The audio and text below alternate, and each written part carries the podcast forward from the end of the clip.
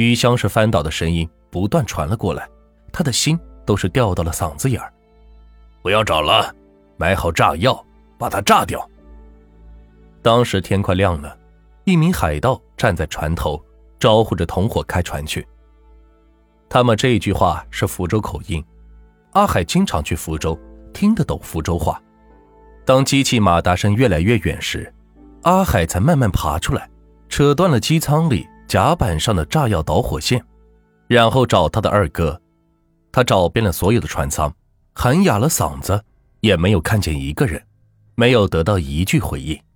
只有茫茫大海，轻柔的海涛拍打着船舷。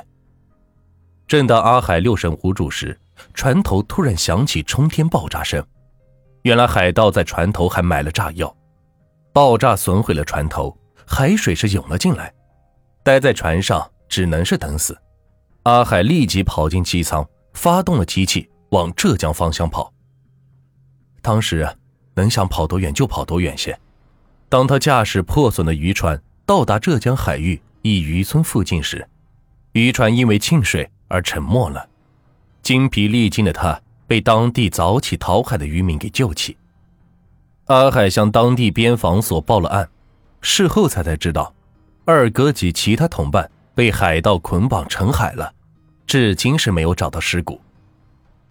阿海回来之后被警察保护了半年。西沃村一些村民说。但这说法没有得到警方的证实。阿海回到霞浦后，怕遭到海盗的暗杀，大半年都是没有露面，连亲戚都不知道他的行踪。不过阿海表示，当时边防派出所官兵隔三差五就过来探望自己，半年后他才慢慢的出来找事儿做。从海盗手下死里逃生的经历，深深的影响了阿海，他整个人都变了，平时是很少说话。电话只有至亲的人才知道。晚上，我经常做噩梦，梦见二哥还有表弟和其他的同伴。这是他应得的下场。当得知林本友一月八日被处决时，阿海平静的表情已看不出愤怒和仇恨。他说：“儿子已经长大成人，只想一家人平静的生活。”在离开时，他再三要求不能透露他的真名，不要泄露他的电话。阿海是逃过了一劫，而其他渔民则没有那么幸运。一九九零年七月二十日晚，霞浦三沙镇三沃村渔民陈氏，将渔船抛锚在霞浦县西双岛海域的海湾内侧。睡觉时，他用对讲机与同村的袁国强通了话，得知了袁国强的渔船是停在了海湾的外侧。第二天清晨，陈氏再用对讲机呼唤袁国强。已经是没有了应答。接着，他开着船来到了海湾的外侧，看见一节被砍断的船锚还系在锚上。有渔民在附近海域发现了带有“幺五八零”字样的木船船板。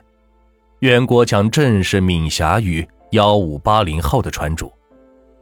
林本友等海盗在法庭上供述：一九九零年七月十八日，他和王玉恩等十四名海盗在连江黄岐捕中炸药后出海。于当月的二十日晚上，盯上了闽霞鱼幺五八零号。